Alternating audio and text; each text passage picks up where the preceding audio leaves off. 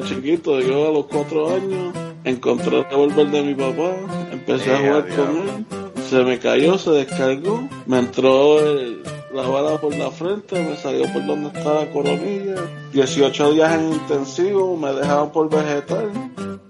Y de repente cuando yo voy mirando me meto un empujón y yo me asusté porque yo jamás había visto. Y era que había el cadáver de un niño como de dos años. Y esa es la impresión más fuerte que yo recibí como periodista. Parece un pollo eh, al abrazo.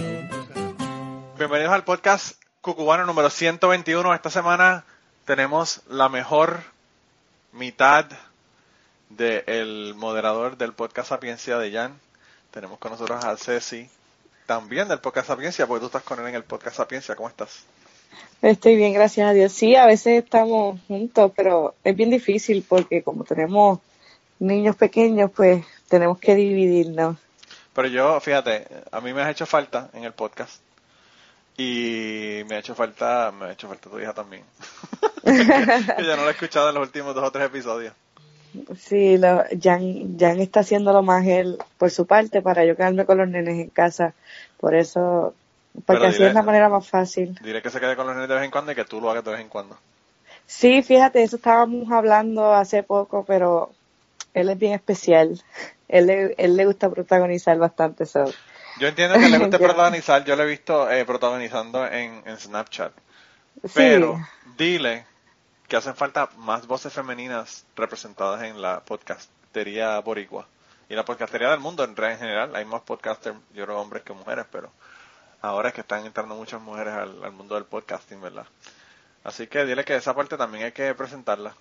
Aparte de que necesitamos una persona que sepa de cultura de Puerto Rico y que no diga que la ley fuera, que es lo mismo que la ley Jones. sí, él siempre pone sus cosas. Ey, yo digo que él tiene una manera de pensar bien de él, bien distinta, no sé. Sí, yo creo que él, él un día me va a mandar el carajo, porque yo lo odio demasiado con, con las trivias en Twitter y eso. Sí, lo he visto, él siempre me, me, cuenta. Sí. Eh, pues no, no, realmente tú no solamente eres la, la moderadora, estás invicta en, en, la...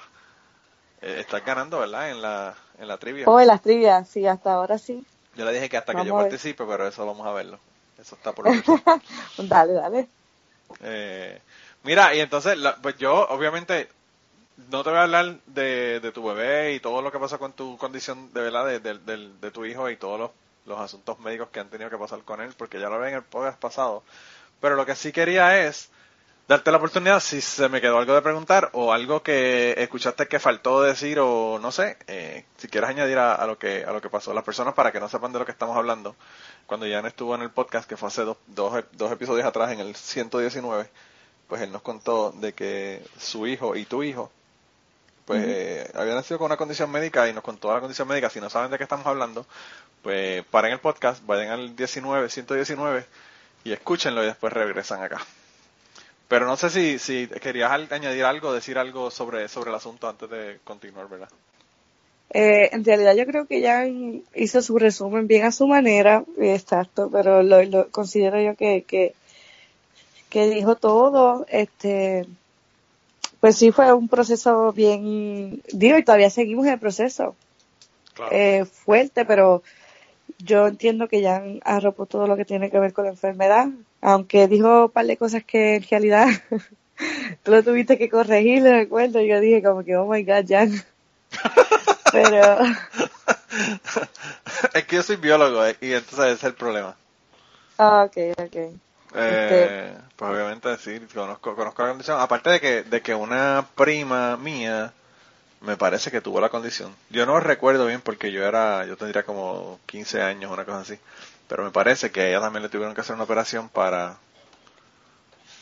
para eso mismo, una operación de corazón abierto para repararle esa, ¿verdad? El, el, hueco este que tenía entre las cámaras en el corazón. Las cámaras, ok.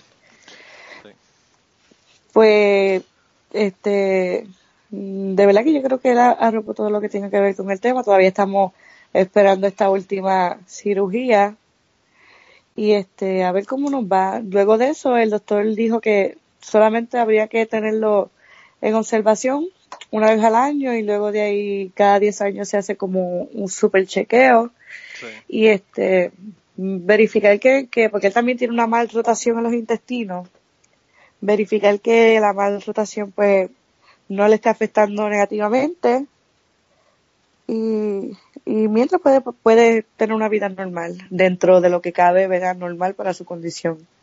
Bueno, pero normal, ¿qué carajo? ¿Qué, qué es normal? Yo no tengo una vida normal y no Exacto. médico. Mi vida es totalmente anormal. Exacto. No, pero en, en, su caso, pues no, no hacer este ejercicio extremo. Así, es, así me pasa a mí, esa es mi condición también. Yo no hacer ningún ejercicio extremo. Como levantarme, como levantarme del sofá y caminar hasta el cuarto, ¿verdad? No, así estoy yo últimamente desde que me mudé a este país. estoy tan vago, está cabrón. uh, yo digo que si me muero va a ser por la vagancia, por no hacer nada. Eh, bueno, yo por eso y por comer. Últimamente desde que llegué a este país, pruebo de todo. Pero también lo que pasa es que la comida aquí está mierda. La comida sí. yo aquí, yo no, por lo menos yo, ¿verdad? Yo vivo en el sur de los Estados Unidos y la comida en el sur es la comida, todo es frito, grasoso. Eh, bueno, aquí cocinan las, para que tú tengas una idea, la, en los restaurantes y eso no, obviamente, pero en los, eh, la, la, gente que cocinan de la familia y eso, de mi esposa, cuando uh -huh. cocinan, ellos hacen las habichuelas tiernas, ¿verdad? Que son, que las hacen hervidas, uh -huh. eh, le ponen grasa de bacon. Oh my god. Para que tengas una idea. Yo Entonces, como algo así estoy dos días con dolor. No, el asunto no es ese, el asunto es que eh, no, no solamente eso, sino que eh, cualquier cosa que sea buena para ti, ¿verdad? Como, la, como son las la habichuelas tiernas, que son un, algo que es bueno para ti, ¿verdad? Pues la convierten en una cosa terrible, terrible, porque pues le ponen, imagínate, grasa, grasa de bacon, te podrás imaginar, grasa de bacon con mantequilla, con sal, entonces como que wow. Oh, hay que velar el colesterol. Es horrible, de verdad, es horrible. Pero a mí lo que me pasó fue que yo daba clases de buceo y entonces yo estaba súper flaco porque estaba buceando todo el tiempo y al empezar a trabajar ya más sedentario, no en trabajando dando clases de buceo, pues ahí pues realmente todo se fue a pique. Porque una vez que tú te sientas en un escritorio, te pones a, a trabajar en el, como yo en el laboratorio, pues realmente, obviamente no es el mismo ejercicio que estás haciendo si estás cargando tanques y, y buceando todo el día. O sea, y además la edad, Entiendo, tú sabes que la- en la edad, la edad también eh, baja la, la- las revoluciones del metabolismo y pues todo, todo se, se pone más lento. Pero- Sí, yo también digo que eh, cuando llegue el invierno acá también eso tiene mucho que ver porque hasta Giancarlo, que en Puerto Rico nunca subía de peso, aquí ha subido pa, aquí ha subido de peso también. Yo no sé de dónde, porque el tipo está fla- flaquísimo. pues. En- Pero en créeme, él opinión, estaba ¿verdad? más Pero- flaco, él estaba mucho más flaco. Wow. Por lo menos ahora tiene de dónde agarrar. Todavía no mucho, pero hay algo. ahora, ahora ya no lo pueden agarrar por el pelo porque se afeitó la cabeza. Eso sí. Ni, ni por el Él hizo pelo. lo pues, que era. eh, yo lo vi, porque yo vi eh, que puso algo ahí de un chiste de, que lo estaban comparando con el tipo de, el tipo que salía en, en uh, American Horror Story en el hotel. Oh, sí, calvo. Que lo puso y empezaron a, a- a bro- a hacerle broma y yo no entendía cuál era la broma. Y cuando lo veo en Snapchat yo digo, "Ah, si este hombre se ha afeitado la cabeza, Sí. qué clase de loco. Él es bien random. De momento me dijo, hay algo que yo tengo que hacer que no he hecho todavía. Y yo, ¿qué pasó? Y se fue al baño y se afeitó la cabeza. Y yo, ok. wow, qué clase de loco. Bien cada, cada hora con su tema, cada hora con su tema. Yo Sí. eso es algo que jamás lo haría. Yo Eh, tampoco. Eso, wow. Eh, de verdad que es increíble, pero bueno. Total, o sea, a mí lo, lo más gracioso que me parece es que a él le resulta eso como algo necesario, ¿verdad? Yo, afeitarme la cabeza para mí no es algo ni necesario. O sea, no es algo que ni me interesa hacer. Yo ni lo Pero pensaría. Eh, aunque yo he hecho cosas también locas, ¿verdad? Porque hay mucha gente que diría que, que bucear es una locura, ¿verdad? Pero bueno. Eh, mi padre Ah, puede nunca, a mi padre nunca le gustó el, el buceo, siempre me decía, tú ten cuidado, ten cuidado, siempre estaba diciéndome que tenemos, que tuviera cuidado. Eh, y yo Eso soy sí. instructor de buceo y me decía que tenía cuidado. Y yo como que coño, eh, tengo tres años de, de clases de buceo, eh, yo tenía como 18, 19 certificaciones de buceo y me decía todavía que tuviera cuidado. Y yo digo, wow. no, no había forma de que él se calmara cuando yo estuviera, cuando yo estaba, buceando. No, Pero pero mira, a mí me que- daría miedo. Ajá. A mí, fíjate, no sé, yo, yo a mí, yo el mar yo le tenía miedo al, al mar, al agua, yo no, no, nadaba ni nada de eso. Pero el buceo es otra cosa, de verdad que es otra cosa. Es Ah, totalmente diferente. Eh, Lo voy a probar un día. Yo le recomiendo a todo el mundo que lo pruebe, pero que lo pruebe si quieren, si le interesa probarlo. Porque yo tuve muchas muchas personas que cogían clases de buceo conmigo. Y, y por ejemplo iba una pareja, ¿verdad? Entonces iba el novio y la novia, o la esposa y, y el esposo, a coger las clases. Entonces el, el, esposo cogía las clases y la esposa las cogía porque el esposo quería que ella las cogiera. Ah, okay. Y eso no es una buena forma de tu coger clases de buceo. Entiendo. Realmente, porque pues realmente a ella no le interesaba. No le interesaba ni aprender, ni hacer las cosas bien. Le daba miedo y entonces era como que, ¿para qué tú te estás torturando? Deja que tu esposo se vaya a bucear y tú te vas con las amigas a comprar palmol o, lo que quieras hacer, ¿verdad? Te vas a dar un café con ella, a chismear de, de los maridos, lo que tú quieras, ¿verdad? Pero, eh, pues no sé, yo, eh, a, a, mí eso, de verdad que siempre me afectó muchísimo. Había una chica que, que era, yo tenía una familia que eran súper amigos míos, que buceaban conmigo todo el tiempo. Y, y la hija se antojó de que quería bucear, y que quería bucear, y que quería bucear. Y el, y el papá, era el papá, la esposa y el hijo. Y el papá me decía, chico, cuélgala, cuélgala para que no vuelva más, porque es que de verdad, y yo le decía, no, pero estoy intentando, la chica me pagó las clases, sí, le gusta. las clases, ¿verdad? Y ella cogió las clases y no volvió a bucear más nunca. Se certificó y nunca más volvió a bucear. Eh, wow. Porque era como que, no sé, como para sentirse que era parte de la familia y que lo había logrado, pero pues no le interesaba. Pero no le interesaba, exacto. Sí. Yo siempre he querido tirarme paracaídas, pero Giancarlo no me sigue. Siempre le digo, mira, vamos a tirarnos de un paracaídas. Y él, no, conmigo no cuente. Él me lo deja clarito desde el principio. Pues fíjate, eso yo nunca lo he hecho. No tengo necesidad. Pero si mi esposa, por ejemplo, me dijera, vamos a tirar, no, me tiro. O sea, no, no, pues, no me daría, no me daría cosa tirarme. Yo creo que me, fíjate, y es extraño, ¿verdad? Porque no, eso no tiene sentido. Pero me daría más miedo tirarme en un bungee que tirarme en un paracaídas.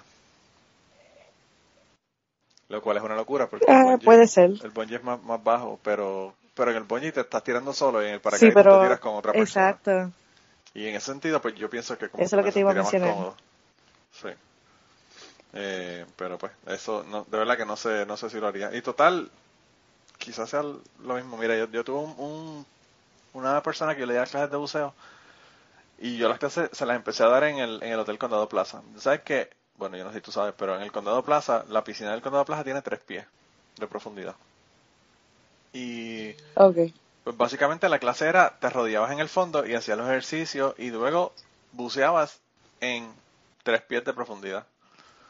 Y entonces yo eh, le decía al, al, al, muchacho este para que para que se bajara, era un señor, realmente era mayor que yo, era tendría como cuarenta y pico de años, cincuenta años quizás. Y entonces el tipo no se pudo meter debajo del agua, le daba claustrofobia, yo no sé qué rayo era lo que le daba, pero no podía meterse debajo del agua. Y, y nada, realmente no pudo hacerlo, no pudo hacerlo. Él, él, quería, realmente quería probarlo para ver si lo podía hacer, pero no pudo. Y entonces yo, nada, eh, terminé, ¿verdad? Y estaba guardando los equipos y eso. Y, el, y, el, y le digo al muchacho, wow, qué, qué mal que no pudo, que sí, que sé yo qué. Y le digo, ¿y usted dónde, dónde es usted? Y él me dice, ah, yo soy de Nueva York. Y yo le digo, ¿y, y aunque usted trabaja en Nueva York? Y el tipo me dice, ah, yo trabajo limpiando los, los cristales del, del Empire State Building. y yo le digo, espérate, a, ¿qué? A, a, la parte de afuera, ¿verdad? Porque eso... Sí, en la parte de afuera. Y yo le digo, ¿qué? Y me dice, sí, ¿sabes? La gente que pone los, los andamios y, y limpian lo, los cristales. Y yo, pero yo le digo, pero tú no te puedes meter en tres pies de agua que te puedes parar y no pasa nada y te trepas en el Empire State Building a limpiar los cristales. Y él me dice, sí, pero es que la altura a mí no me da miedo, a mí me da miedo el agua. Y yo digo, wow, qué cosa wow. más extraña. Eh, lo, realmente lo, lo Definitivamente. Las fobias son como que bien extrañas. Mira, pero lo que te quería preguntar es sobre, sobre Puerto Rico y estar acá y todo lo demás. Ya tú hablaste de, ¿verdad? De cómo te sentías de estar acá en, en los Estados Unidos y todo eso. Pero, eh, ¿qué han pensado ustedes? ¿Ustedes han pensado que van a regresar a Puerto Rico en algún momento? ¿O se piensan quedar acá? ¿O, o pues que... nosotros todavía no hemos hecho como el plan de acción, como quien dice, porque todo depende de, de lo que pase con el propósito del nene, todo depende de lo que pase con él. Claro. Este, yo quisiera volver, pero nosotros teníamos una propiedad allá y pues se la llevó María, como quien dice. No estamos allá para poder reclamar nada FEMA, tendríamos que empezar de cero nuevamente, no contábamos con eso. Tampoco sabrás, este, pues sabrás que reclamarle a FEMA no, no cuentes con eso tampoco mucho, porque he escuchado muchísimas historias de gente que le han reclamado a FEMA y le han denegado, aunque perdieron toda la casa, le han denegado la, ayuda. Así que es como que realmente a veces bregar con, con FEMA es casi, casi peor perder el tiempo que, que ponerte a bregar con ellos y, tratar de conseguir algo. Exacto.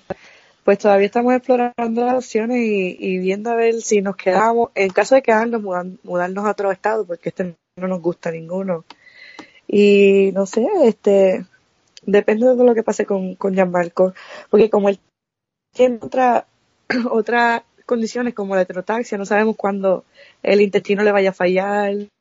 En Puerto Rico, pues los hospitales del sur no son los mejores tendríamos que viajar a la piedra. que estamos explorando opciones todavía, no tenemos algo claro. Yo creo que, que lo que pasa también en Puerto Rico es que eh, lo malo de, Puerto Rico realmente es que hay un montón de, médicos que se están mudando para acá.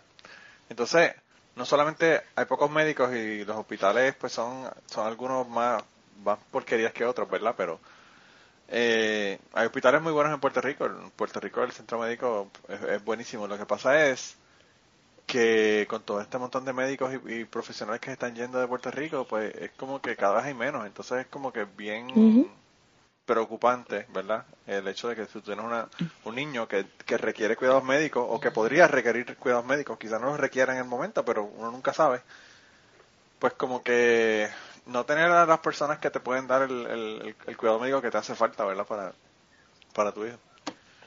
Eh, y, entonces, si, eh, han pensado en otros estados, ¿en qué otros estados han pensado para mudarse? ¿O no tienen ni idea tampoco? En algo caliente, porque no me gusta el frío. Pero yo quisiera, si no se puede la opción de algo calientito, pues este un lugar donde pues, más campo, porque del campo yo no yo cuando llegué a la ciudad yo vivía, bueno, con una perse brutal, de que siempre ponía los seguros, siempre estaba mirando lo, mío, no me atrevía a sacar ni el celular porque pensaba que me lo iban a robar. Como bien jíbara, bien jíbara. Y este, el ajetreo, pues no, no me gusta, no me gusta, no me acostumbro. Que sería una de esas dos cosas, un lugar caliente o un, o un campo. Fíjate, yo no sé, yo siempre le critico a la gente de Puerto Rico y, y pues yo se lo critico, pero los entiendo. La mayor parte de la gente que se muda de Puerto Rico se mudan para ciudades grandes, ciudades en el este de los Estados Unidos, que sería Nueva York, Miami, eh, Connecticut, eh, Boston, ciudades que son, ¿verdad? Eh, donde hay una comunidad puertorriqueña ya establecida y todo demás, y es donde más la gente tiene familia, ¿verdad? Que fue lo que, la razón por la que ustedes se mudaron para, para acá, allá donde están, ¿verdad? Para Filadelfia, sí. Pero hay muchísimos otros estados que algunos hasta se parecen se parecen un montón a Puerto Rico. Quizás no en la cultura, obviamente, pero en la topografía, en, en qué sé yo, las montañas, en, en cómo la gente son más como que laid back, como que no... no ese ajetreo de, de vida como que no existe. Aquí donde yo vivo, por ejemplo, eh, a pesar de que es muy diferente a Puerto Rico en cuestión de, de cultura y todo lo demás, pues yo vivo, yo vivo en una urbanización que tiene medio acre de terreno, mi, mi, el lote donde yo tengo mi casa. Y donde yo me levanto por la mañana, en 15 minutos estoy en el trabajo, son el trabajo son a 15 millas y me tardo 15 minutos en llegar, o sea que a 60 millas por la autopista llego a mi trabajo en 15 minutos. No hay tránsito, no hay revolú, no hay, tú vas al banco y te están esperando, tú vas a los médicos aquí, por lo menos yo bueno, mi hermana vino aquí una vez cuando cuando mi esposa tuvo mi, mi nuestra última hija, que la tuvo hace un año, ¿verdad? En enero 31 del año pasado. Ah, pues mi hermana vino para acá porque ella tuvo unas complicaciones con, con el embarazo y ella estaba aquí ayudándonos. Y, y mi hermana se sorprendía que nosotros llegamos a la oficina de la, de la, de, la doctora, ¿verdad? La ginecóloga, y no había nadie. O sea, ella entraba y no hay nadie esperando. Todo el mundo o ya entró o lo están examinando o, están por salir. Y ella no entendía cómo es que tú puedes tener una sala de espera sin que haya nadie esperando, ¿entiendes? Como que una sala de espera sin nadie en espera. Eh, y pues ese, tipo de cosas es una de las conveniencias. También de acá. Sí. Yo creo que, yo creo que sí, es una, es, te digo, en Puerto Rico, por lo menos, ¿perdón? que, que es otra otra idea, una, una, idea de... Hola, ¿no me oyes? Sí, te escucho ahora. Ok, es que está como que se está como cortando, no sé qué está pasando ahí. Sí. Pero Este, en Puerto Rico, volviendo al tema de, de lo que es la conveniencia, el, que no haya este casi nadie en la sala de espera, este, en Puerto Rico nosotros nos levantábamos a las 3 de la mañana para llegar a Río Piedra y ser el número 29 y salir de allá casi a las 6 de la tarde. Aquí me dan una, una, cita para las once y media y a la una ya yo estoy fuera, que a las once y media entramos. Eso pues también es una conveniencia de acá. Y es una práctica que, que es en todos lados, ¿verdad? No solamente en el estado donde tú estás, porque aquí es igual. Aquí eh, tú llegas y, y si llegas cinco minutos antes, te, te entras cinco minutos antes porque no hay nadie esperando, ¿entiendes? Eh, y es como que, pues, eh, aún en una ciudad grande como la tuya, ¿verdad? Con la cantidad de gente que hay, la cantidad de pacientes que hay, pues como que esa organización llega un momento en que uno se acostumbra a ella y se le hace bien difícil uno estar en Puerto Rico y vivir como vivía antes, toda la vida, porque yo toda mi vida perdía el día para sacar la, licencia de, conducir, ¿verdad? Eh, entonces ahora como que no consigo, no, consigo estar dos, horas o tres horas en una oficina esperando para una licencia. Eh, y pues, eh, esas son las cosas que yo realmente no podría, por las razones que no podría vivir en Puerto Rico. Pero también yo llevo aquí 15 años, o sea, ustedes, ustedes se acaban de mudar. Exacto. Pero también una de las cosas que a mí me gusta más de estar acá, este, y, no es por, por desprestigiar a Puerto Rico, porque Puerto Rico es mi, mi isla y, y yo la amo y siempre voy a querer volver. Pero este, acá yo no tengo ni que salir a la farmacia, acá me traen los medicamentos a la puerta de mi casa, me traen los equipos médicos para que el nene, pues, porque él este, toma leche por un gaso gástrico y pues necesita un equipo especial que si bolsa, jeringa y, y me los traen a la puerta de mi casa, yo no me tengo que mover para nada. Cuando en Puerto Rico por unos medicamentos yo tuve que volver al hospital y decir, mira, la farmacia no los tiene, se tardó una semana en llegar y el mismo hospital me tuvo que dar a mí las dosis de una semana del hospital de allí. Porque la farmacia se tardaba una semana en llegar. Qué locura, de verdad. Eh, sí, sí, es que es súper conveniente. Y aquí, yo no sé, pero yo, yo, el patriotismo a mí no me parece nada importante ni productivo. Realmente donde uno nace es un accidente, ¿verdad? Eh, del destino, quizás. Pero, pero, a veces nosotros, cuando estamos en Puerto Rico, no, no nos damos cuenta, ¿sabes? creemos que somos la última Coca-Cola del desierto y nos damos cuenta que hay otros lugares en donde las cosas son mejores. Y no solamente en los Estados Unidos, en, otros países también de, Europa, en otros países como México, por ejemplo, Costa Rica. Y, y entonces, eh, a veces tú dices esas cosas y, yo las he dicho eh, como, como una crítica constructiva para que las cosas, para cambiar las cosas y mejorarlas, ¿verdad? Y entonces ya tú te mudas para acá y a los seis meses ya tú eres un extranjero y ya tú no puedes hablar de nada de Puerto Rico porque te dicen cállate la boca que tú no estás viviendo aquí, que carajo tú estás hablando de, ¿verdad? Y criticando. Es verdad, eso sí. Y, y eso a mí me molesta mucho porque pues eso realmente lo que hace es que detiene el crecimiento, el mejoramiento de la sociedad y de los comportamientos y, ¿verdad? Eh, aquí yo te digo, yo llegué y me sorprendí llegar a una intersección de cuatro vías sin semáforo y que la gente se pasara en el orden en que llegaron. que ¿Qué coño? Exacto. Si, tú te pones a ver, es la lógica, y todo. Es la lógica tan, tan obvia que la gente tiene que ir en el orden que llegaron, pero a nosotros en Puerto Rico eso nos parece una cosa aberrante, tener que pararte ahí a esperar que el otro pase. Eh, Yo antes de venir para acá, Ah, perdonando que te interrumpa, yo antes de venir para acá, este, pues le pregunté a Giancarlo que había estado anteriormente acá, que cómo era acá, y pues que, que una de las cosas positivas que él me dijo, tú te paras en un stop y, y te dan pase y es uno y uno, uno y uno, en un tapón también, no es como Puerto Rico que tienes que estar, y, yo me quedé wow, y eso es una de las cosas que me va a enamorar a mí de este país, y es como que, no, pero eso, eso, eso es importante, qué sé yo y me acuerdo como, y en verdad es realidad, este, aquí como que siguen, son, no por decir que son este buenos samaritanos, pero simplemente que, que te dan el break, como que no están en un ajoro siempre, no sé, no sé cómo explicarlo. No sé, yo, yo a veces, mira, yo, yo, yo tenía un blog hace mucho tiempo, mucho tiempo atrás, hace como, qué sé yo, 10 años atrás. Yo tenía blogs antes de tener este podcast y, y pues empecé a hacer podcast porque es más fácil hablar que escribir. Pero yo uno de los blogs que yo escribí fue de las frases, de las frases boricuas que te reflejan, y eso es interesante porque ustedes en verdad en su podcast tienen, tienen frases y, y cosas que dice, que se dicen, ¿verdad? Los refranes y eso para completarlo en la trivia.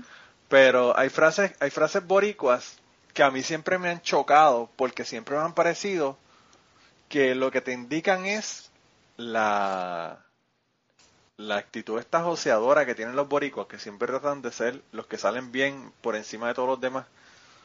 Eh, siempre se quieren colar en la fila, siempre quieren hacer un negocio y pasarte por la piedra y ellos sacar un montón de dinero. Sí, como que son los más listos. Claro, sí, siempre hacerse, hacer, pasarse de listo, eso mismo. Y entonces, una de las frases que hay en Puerto Rico, que todo el mundo en Puerto Rico conoce, es dar del ala para comer de la pechuga. Para comer de la pechuga. Tú sabes que mi papá, ese, él decía ese refrán tanto. ¿Y qué es lo que refleja ese refrán? ¿Qué es lo que refleja ese refrán? Es como que... Que tú vas a dar el mínimo para sacar el máximo del otro. Exacto, exacto.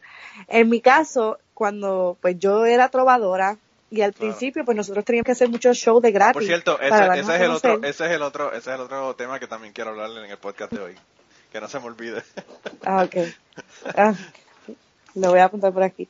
Pues este, yo siempre tenía que hacer show de gratis y a veces llegaba el momento que yo decía, mira, este, yo no quiero cancelar mi compromiso personal para ir a dar un show de gratis, porque en realidad pues eh, es mi compromiso personal para ese tiempo, qué sé yo, quinceñero, fiestas de cumpleaños de mis amistades.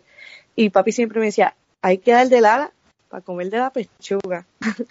y siempre yo tenía que cumplir con esos compromisos. Y ya ese refrán me tenía, cada vez que él lo decía, yo ya viene este con ese refrán. Pero a mí lo que me, lo que me, lo que me parece interesante es que a nadie en Puerto Rico eso le parece una mala actitud o una mala característica. lo ven como, es verdad, algo bueno. de hecho, ni yo me había fijado en que eso tiene que ver algo como una personalista o, o, o, sea, del, de la perspectiva que tú lo estás viendo. Yo no me había puesto a pensar en eso y, y papi lo decía mucho. No, no, pero es que, es que no es tu papá, es todo el mundo. Todo el, tú le dices a la gente en Puerto Rico, hay que dar del ala, y todo el mundo te dice, para comer de la pechuga, porque eso es, lo dice todo el mundo en Puerto Rico. Pero cuando yo me pongo a pensar en, el, en la frase, también lo que pasa es que yo soy una persona que, que tengo, pienso en cosas que, que, realmente no tienen sentido. Ayer ayer o anteayer le mandé un mensaje a una amiga mía porque, bueno, te, voy a cuenta ahora, pero anyway, el caso fue que escribió el blog y mucha gente me dijeron que, que lo mismo que tú me dijiste, que no se habían dado cuenta de que, de que realmente es una frase de una actitud negativa, porque está dando lo mínimo para tratar de sacar lo máximo de, la otra persona o de la situación o de lo que sea, ¿verdad? Eh, y entonces, pues la productividad es, es, una porquería porque los empleados quieren no trabajar o trabajar lo mínimo para que no me voten pero que me paguen el máximo. Pero ganan lo máximo, pues. Claro. Exacto. Y, y, pues eso, y de hecho, realmente Nos, nos, tiene bien, bien jorobados, nos tiene bien jorobados a nosotros Exacto, sí iba a mencionar ya ahora mismo. Sí, sí, ¿verdad? Sí, sí. ¿Cómo te explico? Sin intención de ofender, pero este esa misma actitud es la que tiene Puerto Rico en el mantengo. Eh, o sea, que vivan del mantengo, de, como quien dice, de los Estados Unidos, porque yo creo que hay muchas otras cosas que no se ven superficialmente hablando de la economía de la isla. Anyway, sí, yo pienso también que, yo pienso que hay un montón de otros problemas que hacen que eso se haga de esa manera. Pero, pues, eh, realmente las actitudes, yo le decía a mi hermana, una, yo fui a Puerto Rico hace como dos años. Digo, yo fui, ¿verdad?, en, en, agosto pasado, justo antes de que pasara el huracán. Pero yo fui a Puerto Rico hace como dos años y yo hablaba con mi hermana y, yo le decía a mi hermana, estábamos saliendo de Plaza Las Américas, ¿verdad? Y tú sabes que en Plaza Las Américas, cuando tú sales de Plaza Las Américas y te vas a meter a la autopista, de dos carriles se convierten en un carril. Que eso es una aberración que aquí jamás, jamás en la vida lo harían, ¿verdad? O si lo hacen, como tú dices, la gente se mete en uno a uno como debería ser. Entonces yo estaba en uno de los carriles, tengo un carro al lado del otro carril y viene un tipo por el, por el paseo y hace un tercer carril. Como si no fuera malo que dos carriles Oh, terminan en un carril, pues hacen otro carril por el paseo. Eh, que el paseo es el carril este de emergencia, ¿verdad? Para las personas que nos escuchan de otros países que no saben de qué es lo que estamos hablando. Pero, y entonces yo le digo a la gente, es que mira, mira esto, mira esto. Yo le digo a la gente, no aprenden. Hay que, de alguna manera, hacer que la gente aprenda. Y mi, y mi hermana me dice, ah, tendrán que volver a nacer, porque la gente no aprende. Aquí no aprenden, eso la gente ya lo tiene engranado. Y yo le digo, y mi hermana se llama Muriel, yo le digo, mira Muriel, lo que pasa es que tú no me puedes decir una cosa como esa porque hace 20 años atrás en Puerto Rico nadie usaba el cinturón de seguridad, nadie. Y ahora todo el mundo usa el cinturón de seguridad. Todo. ¿Por qué? Porque hicieron una campaña y le dieron boletos por el cinturón de seguridad hasta la madre de los tomates. Y la gente aprendió, porque no querían pagar los, los boletos, pero aprendieron. Pues tú de la misma manera pones un policía en el paseo a darle un ticket a cada persona que esté haciendo un carril adicional en el, en el paseo hasta que la gente aprenda. Eh, pero realmente nosotros no, no, no aprendemos porque no queremos y es lo que yo le comentaba. Yo, yo estuve en un programa de radio con, con eh, Gary Gutiérrez eh, que me invitó para hablar de la masacre que hubo aquí hace dos días en, en el Polón de Ovivo. Y, Oh, y estábamos wow. hablando, estaba hablando con él, eh, y eso lo menciono como de pasada, pero lo voy a mencionarle qué fue lo que ocurrió en, en unos minutos. Eh, y estaba hablando con él y yo le decía que, que, pues, que eso es, es así en, en- en Puerto Rico, que nosotros los boricuas estamos del carajo porque nosotros venimos a Estados Unidos, nos comportamos como debe, como debe ser. Pero entonces en Puerto Rico nos comportamos como si fuéramos unos salvajes, ¿verdad? Eh, La gente va a Disney y no tira papeles al piso. La gente llega aquí y la- las intersecciones se para y pasan en orden. ¿Por qué no pueden hacer eso en Puerto Rico? No sé. Pero llegan aquí y en una semana ya están adaptados a cómo son las cosas aquí. Y no las hacen lo que no, tienen- lo que lo deben hacer. Pero yo no entiendo por qué. Y sobre todo, considerando que mucha de la gente que hace eso son la gente que dicen que son más patrióticos, que quieren más el país, que lo quieren ver limpio, que lo quieren ver lindo, que las playas. Y son los primeros que se van en, en la fiesta de San Juan y dejan la neverita de foam con el montón de latas de cerveza en la, en la playa. Entonces es como que una dicotomía de que... Sí, una dicotomía de que realmente dicen que quieren a Puerto Rico, pero no lo quieren un divino porque pues realmente no lo quieren ver ni siquiera limpio. Exacto, es verdad. Pero bueno. Bueno, y ya en unos segundos continuamos con la conversación del día de hoy y las historias que nos están contando. Pero quería eh, pedirles un favor. Lo más importante que les voy a pedir es que compartan este podcast, compartan en sus redes sociales, vayan a iTunes, déjenos un review si quieren para que las personas nos puedan encontrar en iTunes. Y si además de eso te gusta nuestro podcast, te gusta lo que hacemos y quieres apoyarnos, pues yo creo que la mejor forma de apoyarnos es ir a patreon.com slash cucubano y allí puedes hacer una donación ya sea mensual o de una sola vez para contribuir al podcast y tener acceso a un montón de contenido que no está en el podcast regular. Así que nada, ve, apóyanos y nada, regresamos con la conversación del día de hoy. Mira, eh, eh, pero antes de ir entonces a la parte tuya como cantante, quería comentarle a la gente eh, qué fue lo que ocurrió, porque lo mencioné así de pasada y estaba mencionándolo en Twitter, quizás algunas personas lo vieron. Pero el martes pasado, en el high school de mi pueblo, se metió un chico con una pistola y empezó a disparar. Y le disparó a 19, eh, bueno, hubo 19 heridos, 14 de ellos heridos de bala y de esos 14 heridos hubo dos que murieron. Uno murió en, en el momento, ¿verdad? Y- allí, y otro chico que lo, lo llevaron al hospital en helicóptero murió en el, en el hospital. Y se lo menciono porque pues he estado hablando sobre eso y pues eh, estoy bien afectado con el asunto porque esa, mi hijo, mi hijo lo que está es en tercer grado. Pero esa es la escuela superior que mi hijo va a estar yendo dentro de cinco años, entonces es como que está cabrón. No Eh, te entiendo. Y es, es raro porque, ajá, perdón. No, no, continúa, dime. No, que, que, que es raro porque usualmente yo estaba escuchando muchas noticias que tienen que ver con eso de las escuelas, que van y tirotean en escuelas, que uno no se siente safe para enviar a los hijos. Yo por mí haría homeschooling, pero tampoco quiero como que ponerles una bolita de cristal. Sí, yo pienso, yo pienso que el problema de homeschooling es, es las interacciones interpersonales. Yo, las personas que he conocido, yo daba clases en la universidad aquí cuando estaba haciendo mi maestría y, y las personas que yo que yo conocí que habían hecho homeschooling, eh, como que no trabajaban bien en grupo, no tenían buenas eh, ¿verdad? relaciones interpersonales con el resto de los estudiantes. Exacto. Y, era por eso, por, por lo del homeschooling, tú sabes, porque pues ellos lo están haciendo ellos por su cuenta. Entonces es como que pues, todo, todo tiene sus aspectos positivos y negativos. Eh, y tampoco uno va a tener los hijos en una burbuja porque puede haber, qué sé yo, los hijos se pueden, pueden morir en un accidente, o sea, cualquier cosa puede pasar, se pueden caer en la bañera y matarse mañana. Pero... Es verdad. Pero que pues que, que está cabrón que uno, o sea, yo lo que dije en, lo, y lo puse en Facebook, que es lamentable que, que uno tenga que sentarse con mi hijo de 8 años, como yo me senté ayer con mi esposa y en taller, a hablar con él de qué va a hacer si alguien empieza a tirotear en su escuela. O sea, eso es algo que debería ser inconcebible. Es triste. Pero pues es la realidad que estamos viviendo y está brutal, de verdad. Porque pues yo no, no hay más remedio, ¿verdad? Y, y, afortunadamente mi hijo pues lo sabe, lo supo que fue lo que ocurrió, no lo ocultamos nada, le explicamos que murieron unos niños y todo lo demás. Eh, aprovechamos la oportunidad para decirle que se estaba diciendo que el chico que fue a disparar fue porque le estaban haciendo bullying, que el bullying no es bueno, que si él ve a alguien haciéndole bullying a alguien que intervenga y le diga que eso no se hace. Eh, como que, ¿verdad? Concientizándolo para todo este asunto.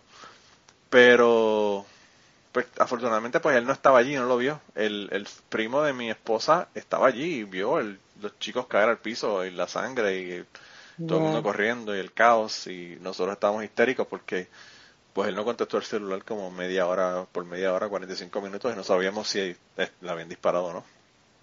Entonces... Me imagino esos momentos de dejó no, mi, mi, esposa me llamó histérica, pero histérica. Eh, yo no sé si yo, yo tengo... Mi teléfono graba cuando yo hablo. Y y yo no sé si tengo eso. Si, si lo tengo, lo voy a poner. Si no lo pongo, si no lo pongo en el podcast es porque no lo tengo. Pero, pero ella me llamó histérica, histérica, que estaban llamando lo que no parecían, que están tirando en la escuela, que ya no sabía nada. Y yo digo, chica, cálmate, porque hay, qué sé yo, mil y pico de estudiantes. Esperemos que, que no sea uno de, uno, él, uno de ellos, ¿verdad? Pero, pues, yo sabía que iban a haber por lo menos heridos, ¿verdad? Y, eh, está cabrón realmente. Eh, no, de verdad que no, ni siquiera me lo imaginaba. Y, sobre todo porque, pues, como te digo, es un pueblo, es un campo, es, es un lugar donde no, no pasa nada, todo es súper tranquilo. Yo dejo mi carro abierto en el supermercado y no tengo ni que cerrarlo. Mi casa se ha quedado abierta de noche y nadie, nadie se mete. Sin embargo, pues, uno nunca sabe cuándo va a ocurrir una cosa como esta, ¿verdad? yo digo que también tiene mucho que ver el factor de, de, del alma, ¿de dónde la sacó? ¿Cómo, cómo, cómo la consiguió? No sé. Sí, el arma, la de, el arma la de los padres, me imagino. Aquí todo el mundo tiene armas. En Kentucky todo el mundo tiene armas. Yo soy una excepción porque no tengo. Sí. Eh, y, y, las usan para cacería. Sea, y mi tío, pero pues. eh, tío vivió, este, yo creo que como años allá en Kentucky y este también tiene armas. Yo digo como que, este, no sé, yo me friqueo porque yo digo como que yo no, él vino a visitarme y vino con un arma yo nunca había visto un alma, yo soy bien Y yo como que digo, no, yo no te puedo permitir. Que este lugar no se ve bien, y yo, pero por lo menos no la saquen, no delante de mis hijos. O a lo mejor sí, pero porque a, los niños hay que instruirlos y decirles, no, esto no se toca, o esto sí se toca, pero hay que mantenerlo, yo creo que alejado de los hijos, porque no mantenerlo accesible donde un hijo pueda coger y cometer una locura. Aquí yo estaba, yo estaba escuchando el otro día en las noticias que estaban diciendo la cantidad de niños que matan otros niños a los padres o a personas. Niños de menos de cuatro años, ¿verdad?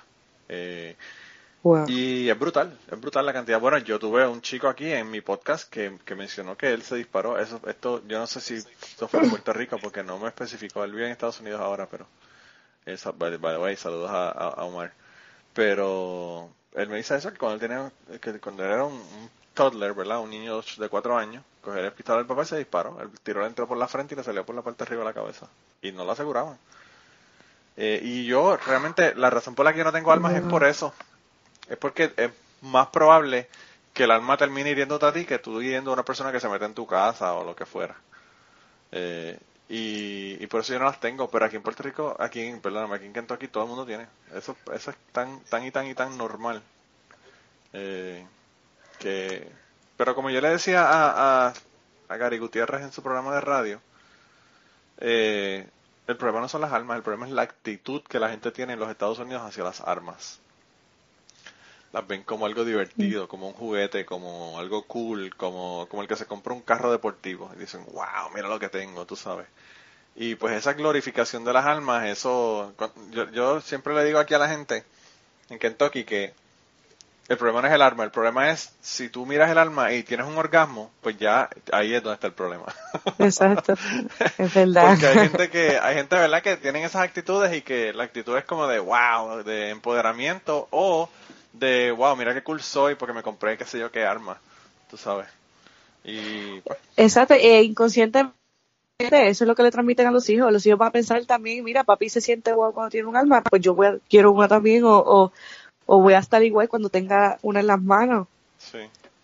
sí. Y aquí es bien difícil porque aquí en los Estados Unidos, por lo menos en el área donde yo vivo, en Kentucky, y en muchas áreas del, centro de los Estados Unidos, eh, la cacería es una actividad como tú decir, voy a llevar mis hijos a que jueguen baloncesto y voy a compartir con mi hijo, pues una de las formas que los padres comparten con sus hijos aquí es cazando. Entonces, pero también tiene que ver que eso es parte de la cultura y parte de, del bonding, ¿verdad? Que tienen como familia, las familias aquí que van a casar juntos. Y a mí eso me parece una aberración, casar. Yo, sí, he visto mucho de eso. Yo no... Es verdad, yo no estoy a favor de eso. Yo no, yo, a mí, realmente a mí me tiene, a mí me tiene sin cojones los animales. Yo he visto matar cerdos en mi casa. Yo soy dutuado, yo también soy un jíbaro como tú. Nosotros somos jíbaros de, jíbaros de, de, de, de, la isla. De monte adentro. Sí, de los que te dicen de la isla, porque pues está San Juan pues y la San isla. Juan. La isla. Exacto. Eh, y estacionamiento, el, estacionamiento de. Ponce. El estacionamiento de Ponce. Exacto. Eh. Ponce es Ponce, lo demás es parking. Si no eres de San Juan, Bayamón, Río Piedra de esa área, eres de la isla. Sí. Y Es entonces, pues, pues yo, eh, me estaban bromeando porque yo, yo dije que, yo dije algo de San Juan en el último, en el último episodio y la gente me dijo San Juan. Y yo le digo, bueno, lo que pasa es que para nosotros, de, de Bayamón a Carolina, es San Juan. Todo es San Juan. área metropolitana de San Juan. Independientemente. Sí, la gente dice, voy para San Juan, pero realmente pues no van para allá, van para Dorado, van para Bayamón o pa- qué sé yo. Eh, O pato- Ajá. o a Torrey, sí hay miles, hay, hay miles de lugares, Río Piedra, Torrey, eh, pero pues la gente todo para todo de San Juan. Vamos para Santurce, vamos para San para Juan. San Juan.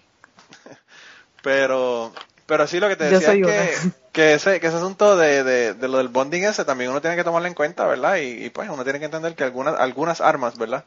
Que son para cacería, pues, pues realmente hay que hacerlas accesibles a la gente. El problema es que también hay unas cosas que son, bueno, o sea, nadie necesita un AR-15 o una, o una, este, M16 o una, un rifle de estos de asalto semiautomático. ¿Para qué carajo tú quieres eso? O sea, si no es para decir, wow, mira lo que tengo. Como te decía. Exacto. Guille. Eh, eh, realmente es bien complicado, bien complicado. Y la salud mental en los Estados Unidos, que nada, nadie, le, nadie le presta atención, pues también hace que estas cosas ocurran. Pero mira, quería que me contaras sobre, para, pues ya llevamos casi una hora, para que me contara eh, de tu música de, y, de, y de la música y de la cultura de Puerto Rico, porque realmente la música de trovadores es la música boricua. Nosotros tenemos la plena también, que es una música boricua, pero eh, yo pienso que, que la, la música que más se asocia con la cultura puertorriqueña es la música de trovadores, eh, las décimas. eh, Exacto. y, y quería que me hablaras de eso porque pues realmente no, yo no conozco de primera mano así a nadie. O sea, obviamente conozco gente, pero no los conozco en persona. Que están envueltos con la música y que, y que, y que pues que han, que han cantado y, y- y participado, ¿verdad? De ese, de ese tipo de música. Sí. Pues yo, este, desde que soy pequeña, pues he sentido este, ese, ese llamado de cantar y qué sé yo. Cuando tenía como nueve, ocho, nueve años, pues comencé en la Fundación Leopoldo Sanabria, que, que casualmente era en mi, en mi barrio. Y comencé ahí, ahí conocí a Luis Daniel Colón, que cantaba con Tony Croato. Y este, ahí estuve muchos, como podría decir, bastantes añitos cogiendo clases de, de trovar, de escribir, eh, e, improvisar. Eh, ahí aprendí todo lo que sé, por decirlo así. Cuando estaba, cuando tenía 12 años, eh, Alfonso Sanabria pues me, me recomendó un grupo que se llama Andante del pueblo de Bayamón. Y ahí escribí, por decir, casi toda la experiencia que tengo. Este, estuve con ellos bastantes años también. Nosotros cantamos en, en el en Mayagüez 2010, eh, los Juegos Centroamericanos. Allí tuvimos varias presentaciones y también abrimos un encendido navideño cuando fue el Tuño era el, gobernador en la fortaleza. Se dice flojuño. Este, perdón. Se dice flojuño. Oh, bueno, sí. Yo jodiendo que, este... así era que le decían flojuño porque decían que era una de la mano monga de flojuño. Es medio flojo, sí. También estuvimos en el Capitolio para cuando estaba Aníbal. De hecho, nosotros hicimos bastantes cosas, con, por, lo menos mi hermana y yo, porque las dos éramos trovadoras y este, tuvimos bastantes experiencias con el grupo como tal. Eh, y de verdad yo siempre he adorado ese arte, a mí me encanta, me fascina estar en ese ambiente. Y yo digo que por esa, por esa parte yo desarrollé como que ese amor a la patria, porque esas canciones mayormente son dedicadas a la patria, cuando no son dedicadas a la Navidad. En realidad tú puedes escribir lo que tú quieras en las canciones, las décimas. Pero eh, usualmente uno... Hay, hay música hasta triple X de décimas. Exacto, sí. Hasta, hasta de todo. you name it, ¿verdad? Hay, hay, hay gente que hace de todo, ¿verdad? Pero en general, la música es una música, y por eso es que se considera una música bien típica de Puerto Rico, porque pues habla de la isla, habla de, de las mujeres, habla de las playas, habla de, ¿verdad? de cosas relacionadas a Puerto Rico directamente.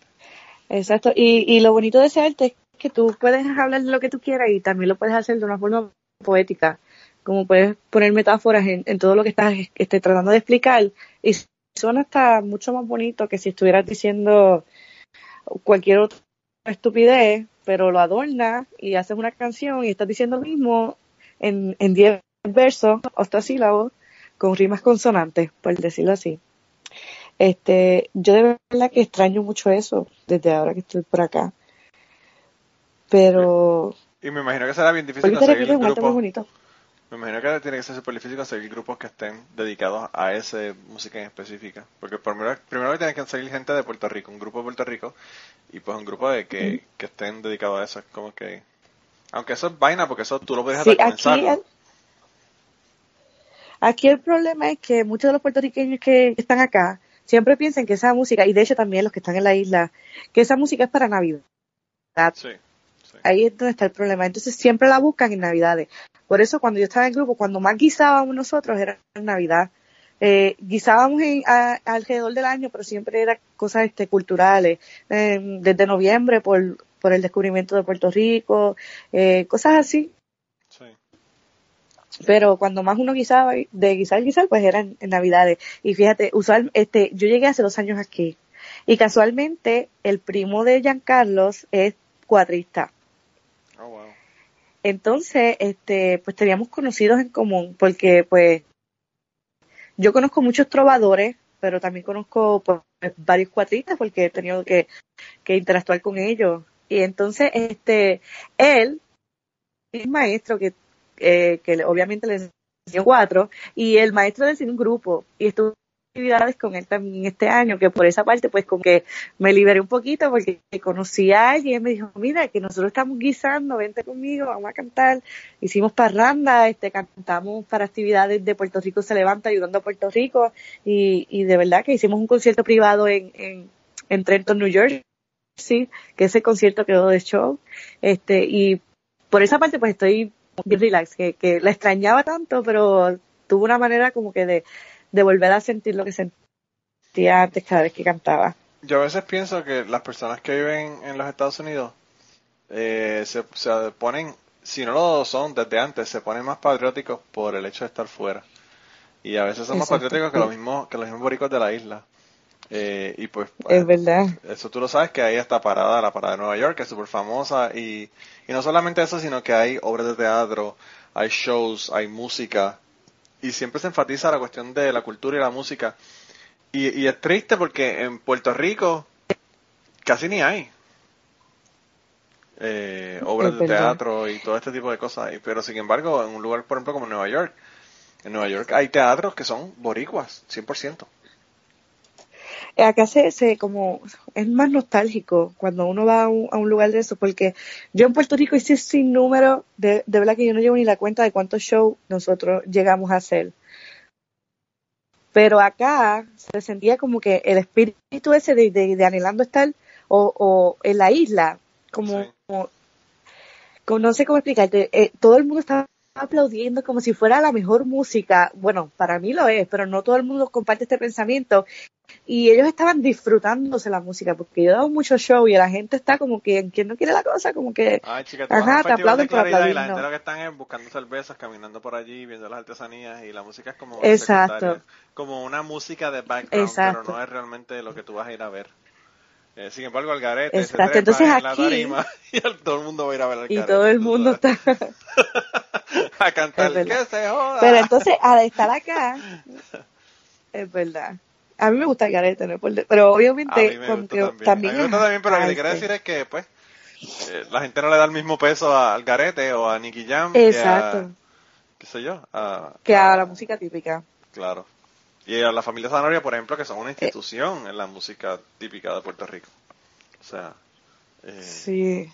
Eh, realmente ellos, hay, hay, ¿verdad? Un montón de familias y un montón de grupos que han, que han enfatizado en cosas culturales, ¿verdad? Eh, pero, pero pues la familia Sanabria en la cuestión de la trova, eh, pues son, usted y tenga, hay que decir usted y tenga definitivamente. Exacto. Son, son, pero ellos son los más, bueno, una vez tú estás dentro de- del ámbito, uno no les quita mérito, pero ellos son los más comerciales, por decirlo así. Claro. Porque ellos se presentan en fiestas, fiestas patronales, cosas. Ellos tienen lo suyo, como por decirlo así, no, tú no los ves mucho en festivales más monteadín entre San Lorenzo, por, por, por decirlo así, este, tengo esa, no sé cómo decirlo, ay, pichea. Lo, lo- la familia Sanabria Este- está bloqueando la señal porque se está cortando un montón. Nos están oyendo hablando y están Puede y ser. Te están hackeando, te están hackeando la computadora. Dice, mira, está hablando de nosotros. Puede ser. Eh, Pero, pero bueno, no le quito mérito. Ellos hacen un buen trabajo y, y la- gracias a su fundación fue que ya aprendí bastante. Y, pero y también pues yo sí, pienso que, familiares que míos. hace falta, porque- hace- aunque, aunque sea más comercial, ¿verdad? Hace falta que, que, se dé, a- que se dé a conocer, ¿verdad? Y yo creo Sí. que ellos han hecho un buen trabajo en dar a conocer esa música. Exacto, exacto, eso digo yo, pero siempre son ellos, es el punto al que quería llegar. Ah, no, sí, que hay sí, mucha claro, diversidad. Hay- no, hay mucha gente que canta, claro. Claro, mucha gente que lo hace. Exacto, y pues, pues, pero nada, es, es bueno que yo tenga a conocer la música típica y así fue, de hecho, que yo aprendí lo que era la música típica a través de ellos. Sí. Pues Y este también he compartido con trovadores, ah, perdón. No, no, dime, con- continúa. Ajá, eh, nosotros tuvimos la oportunidad también de, de, de compartir con trovadores de otros lugares como de España, este, las Islas Canarias, Cuba, bien. este, México. Yo no sabía, yo no tenía conocimiento de que todos esos lugares tenían sus trovadores o eh, payadores, como ellos le llaman eh, en Argentina.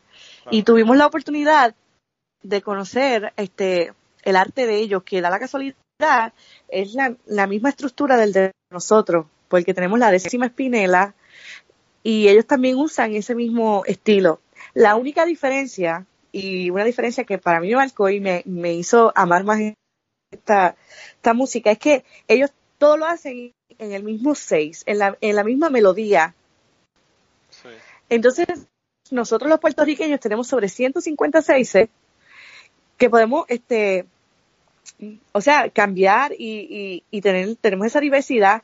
Por ejemplo, nosotros tenemos uno que se llama el seis cubano, que es el mismo que usan en Cuba. Tenemos el milonga campero o el seis argentino, que es el mismo que usan en Argentina.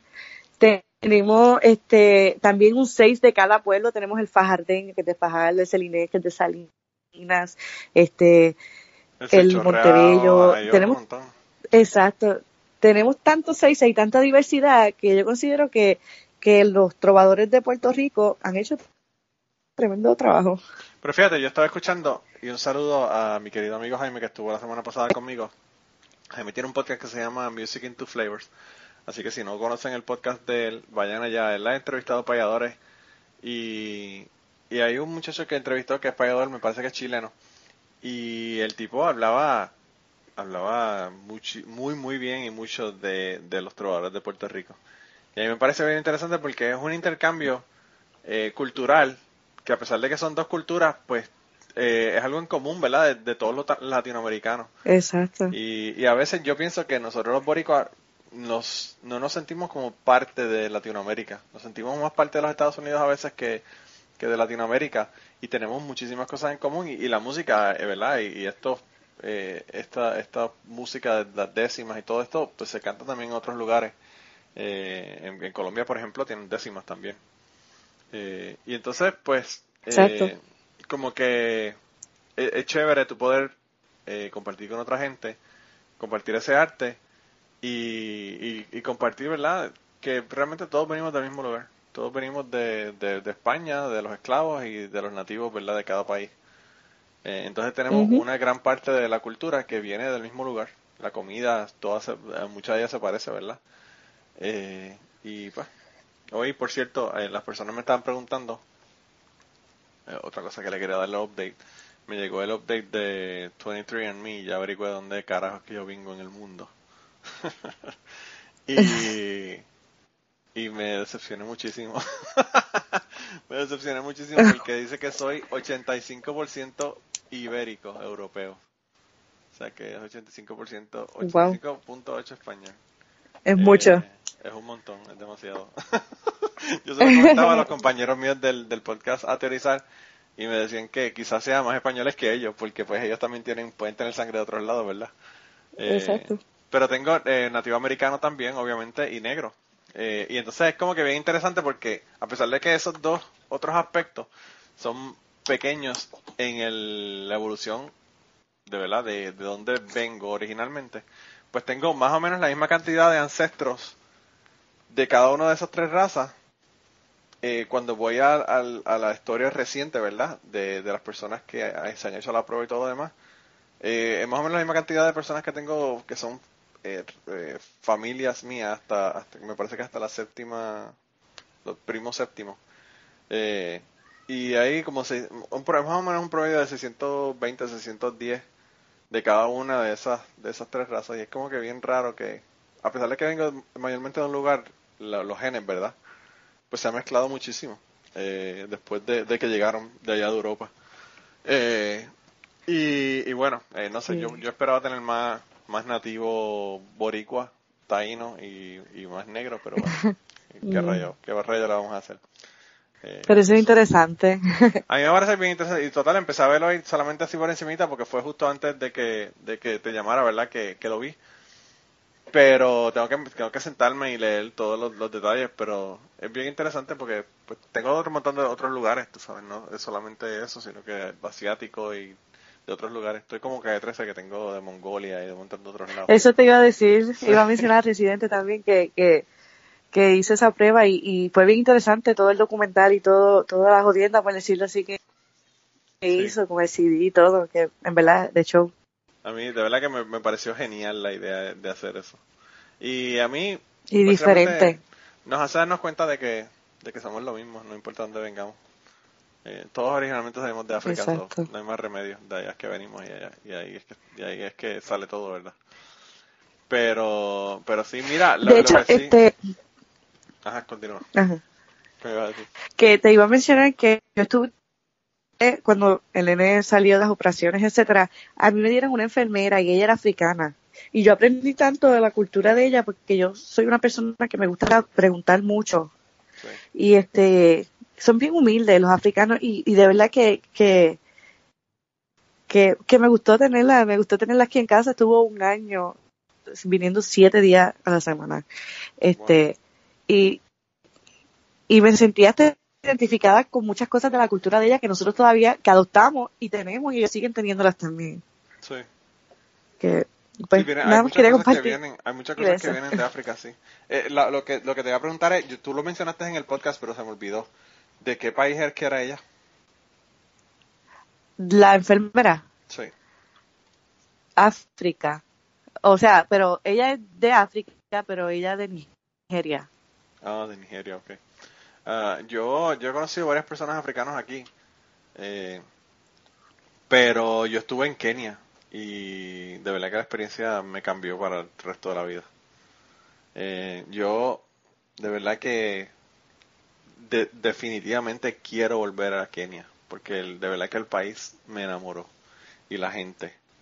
Eh, y es como tú dices, son una gente bien humilde, son una gente que... A mí lo más que me sorprendió de, Kenia es porque yo visité tribus que son nómadas, ¿verdad? Incluso, no solamente personas, ¿verdad? De la ciudad y eh, que viven igual que nosotros en una ciudad inmensa como Nairobi. Eh, pero yo ah. conocí mucha gente, ¿verdad? De, estas tribus y hablaba con ellos y, y es, es, es increíble cómo las personas pueden tener tan poco ¿verdad? Porque para ser nómada tú realmente lo que tienes es bien poco. Exacto. Eh, y, y la alegría que tienen esa gente es increíble. Entonces, pues ahí tú te das cuenta que realmente el dinero no hace falta para no ser feliz. Exacto, es verdad, completamente de acuerdo. Y eso fue una de las cosas que realmente yo me traje de allá y que más me impactó del viaje a Kenia. ver las caras de alegría de la gente y tú los veías con, con un techo una casa hecha con mierda de vaca, literalmente. Eh, wow. Y con una alegría en su, en su ser, que tú decías, wow, eh, de verdad que es increíble. Increíble. Y sí, la perspectiva que ellos tienen de ver la vida. Sí, es bien, de verdad que es bien impactante. A mí de verdad que el viaje me impactó. Yo, eh, ese viaje, en ese viaje estuve en Egipto, estuve en Kenia, estuve en España y yo pensé que lo que más me iba a gustar era Egipto porque pues en Egipto yo estuve buceando en el Mar Rojo y realmente me encantó. Pero la parte, la parte que más me gustó. Pero ese, perdonando que te interrumpa, ese no es el mar que tú no te puedes hundir. No. O algo así. No, el mar, el mar muerto. Estás como Jan con, la, con los datos. Discúlpame. Sí. te están pegando las cosas. No, bueno, Puerto Rico quien anda en co aprende a cojear. Así que yo, no, no, no, yo, yo, no sé cómo él, pero ya me parezco mucho. Para que, para que tú veas cómo son las cosas, yo hablé de que el bullying no se puede editar, entonces yo estoy bulleando a Jan, para que tú veas, de, una cosa y a otra. no, sabes que no me molesta absoluto porque déjame decirte que Jan es un bully profesional. Yo conocí a Jan y él era un bully, yo no, yo no lo soportaba por esa misma razón. Y de hecho, todavía lo hace con los nenes y a veces me molesto mucho porque él es un bully. Este, bueno, de que yo no lo soportaba, yo lo veía y yo decía, yo viene este nene para acá, Dios mío. Yo le decía, nene, vete para allá, me caes mal, lárgate, de que no, me caía bien. Él era bien bully. Mira, para que tú veas. Y es bueno que le estén dando probar de su propia medicina. Porque a veces yo, trato de bullearlo, pero... Realmente, por trivial con él. Yo trato de bulearlo, pero es como que él, él se baña con aceite y él sabe como que, como que por dónde es que yo voy a entrar a bulearlo y como que no le importa. Ah, estoy bien, como un chiste. pues yo, espero que no le moleste, porque yo lo hago, yo lo hago, yo lo hago de cariño, yo lo hago por joder. No, no creo que le moleste. él es... por, por robarle la vida, pero, pero sí, eh, pues, eh, yo, el, el mar rojo no es, ese no es el que es, este, que no se hunde. El ya lo aprendí, el mar, rojo es el que está, el mar rojo está entre África y Asia. Es el pedacito que está ahí entre el área de Egipto y, y, ah, el área de Egipto y de Somalia. Eh, y el, ¿verdad? La, meseta de Sinaí y la y, y Asia como tal, el Medio Oriente. Pero anyway, yo, yo pensé que esa parte era la que más me iba a gustar porque como yo era, ¿verdad? Instructor de buceo y toda la cosa, pero realmente la parte que más me gustó fue Kenia. De verdad que me, me robó el corazón Kenia. Increíble, de verdad. Eh, y yo tuve un amigo aquí que, que era de, de Zambia, que su papá se vino para Estados Unidos porque él era profesor de universidad. Sí. Y yo trabajé con él por como casi cuatro años. Él estaba estudiando, era un chamaquito, ¿verdad? Él estaba estudiando en la escuela superior y en la universidad y trabajando en la tienda donde yo trabajaba y yo era su jefe. Eh, y, y como tú dices, el mejor empleado que yo he tenido en ese trabajo, el mejor empleado que yo he tenido que supervisar fue él. Eh, y pues son así, son así. de verdad que es increíble. Sí, se dan a querer, por decirlo así. Sí, sí, definitivamente. Mi hijo le mamá y todo, o sea, de mamá. Sí, oh wow. Sí. Ella me cocinaba esos platos extraños que ellos comían y, y de verdad que también muchas cosas parecidas a Puerto Rico. Pues, Sí, ellos usan plátano, eh, ellos usan cacao, ellos usan el café también. Eh, hay muchas cosas que, y, mucho, de, la comida muchas especies. Por ejemplo, este, ella que se llamaba Kenji, eh, ella cocinaba muy bien picante, bien picante. Ah, sí, oh wow. Y, y nosotras no, no, ¿cómo se dice? Nos compartíamos la comida. Yo decía, mira, esto aquí nosotros comemos, eh, o sea, en Puerto Rico, una vez yo hice pasteles bueno, hice, no, me enviaron de la isla pasteles y yo dije, mira, ¿quieres probar un pastel? Y ella me dijo, nosotros tenemos algo parecido, pero se llama My My. Y me dio a probar, pero era súper picante y era como rosadito. Pero tenía la misma consistencia de un pastel, por decirlo así. Oh, de que aprendí bastante con ella. Y el, y el plátano majado que nosotros usamos en el mofongo y en, República Dominicana es el mangú, eso, eso viene de África también. Oh, sí. Todos esos platos son de África. Eh, por eso yo pienso que la, que la comida de Puerto Rico es tan rica en, en variedad y en sabores, ¿verdad? Porque pues tenemos toda la influencia de España y europea y tenemos la influencia también de, de África y la influencia, ¿verdad? De los indios. Que toda la cuestión de con la yuca y todo lo demás, eso, eso viene de los, de los indios, de, Los, taínos. Pero bueno, no te voy a dar la clase de, de la trivia porque no estamos en sapiencia. pero es verdad. pero vuelvo y reitero que voy a pasar por la piedra allá en cuando me dé la trivia. Eh, sí no lo dudo. Ya verás ya verás cómo voy a, ya verás cómo ahora voy a salir horrible. Me voy a conseguir unas preguntas ahí sacadas de la manga obscura y, y, lo voy a hacer para hacerme quedar mal pero bueno mira pero no ya estamos ya estamos en la hora y, lo que quería era decirle a, a Jaime que yo sé que Jaime nos escucha ¿Qué coño te tiene que invitar a su podcast Music into Flavors para que le hable solamente de música. Porque porque realmente me gustó mucho lo que comentaste y yo sé que a él le interesa, sobre todo por ¿verdad? por ser música de Puerto Rico y, por la cuestión cultural, ¿verdad? Que yo sé que a él le importa muchísimo la cuestión de la música. Así que, Jaime, eh, me avisas y, y para que lo, eh, contactes a Ceci y le, y le hables en tu, en tu podcast. Eh, yo siempre estoy recomendando a gente para, que, para que hable con él. Eh, y a ti, quería darte las gracias por estar conmigo. Eh, y por nada, por darme una hora. Yo sé que para cuando uno tiene tres hijos, pues sacar el tiempo para una, de una hora para no estar en un podcast, pues como que es medio difícil y de verdad que te lo agradezco un montón. No, gracias a ti, un placer en verdad estar aquí. Este, yo no, parece imposible, pero, o difícil, pero yo siempre que estoy aquí tengo poca conexión con gente afuera, o sea, hablando por teléfono. Siempre, o sea, yo siempre tengo conversaciones con mis hijos o con Giancarlo cuando llega de trabajar, pero yo no tengo mucho, como por decirlo, no socializo mucho y pues esto es como una terapia para mí, en verdad me gusta. Yo creo que yo por eso mismo que tengo el podcast, porque pues me ayuda, primero que me ayuda a hablar español, porque aquí no hablo español con nadie. Y además de eso, pues, pues realmente es, como tú dices, eh, te relajas, estás hablando de otros temas, eh, y pues nada, dedicas un poco de tiempo a, al ocio y a, aprender a compartir. Yo pienso que el, el, arte de hablar se ha perdido con el texting. Exacto, es verdad. y, pues, hablar es como que casi un lujo eh, en, en, la, en la época que estamos viviendo. Eh, pero bueno. Pero nada, de todos modos, tú sabes que esta es tu casa, puedes venir cuando te dé la gana. Eh, Ayan eh, tiene que pedirme permiso, pero tú puedes venir cuando quieras.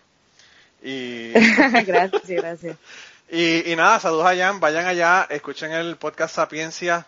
Eh, ustedes van a hacer, eh, o, él, ¿verdad? Yo no sé si tú vas a estar en, esa, en ese asunto, pero van a hacer una, van a, van a hacer una competencia. ¿Tú sabes los detalles de eso para que lo cuentes a la gente o no? Ah, de verdad que se los debo, el, por decir así, el anfitrión es Jan con eso, pero entiendo yo que va a ser como un live con trivia.